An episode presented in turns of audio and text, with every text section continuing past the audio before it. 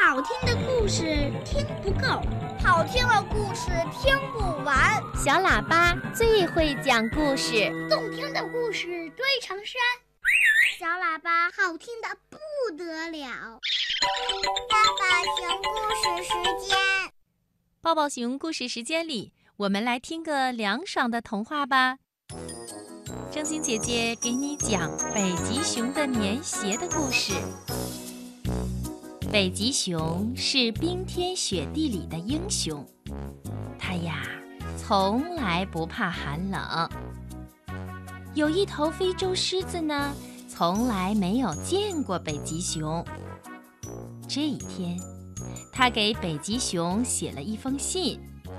他在信里说：“尊敬的北极熊先生，听说您能在冰上站立。”而且站立的时间很长，也不会冻得发抖，这这是真的吗？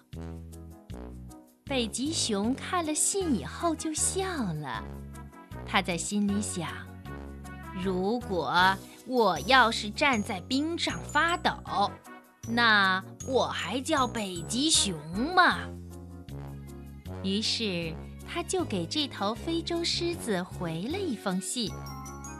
北极熊在信里说：“尊敬的狮子先生，您说的一点儿不错。我在冰上站立多久都不会发抖的。可是这头非洲狮子啊，就是爱打破砂锅问到底。他又写信问北极熊。”嗯，那您能告诉我这是为什么吗？北极熊看了信以后想，嗯，听说人类都是穿着棉鞋过冬的。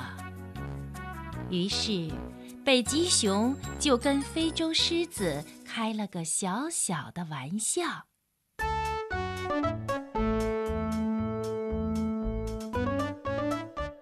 他回信说：“因为，因为我有一双特别高级的棉鞋。”这下可坏了，北极熊没想到非洲狮子又来信了。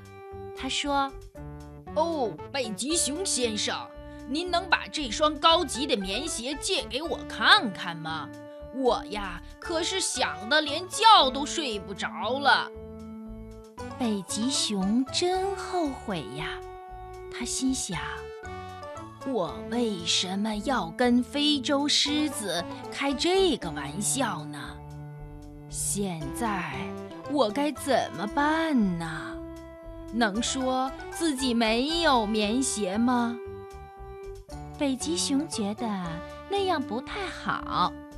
你没有棉鞋，为什么不怕冻呢？人家非洲狮子是没法弄明白的。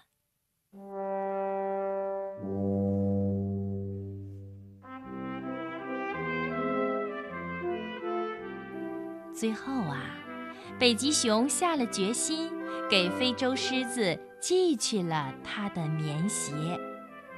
那北极熊是怎么寄的呢？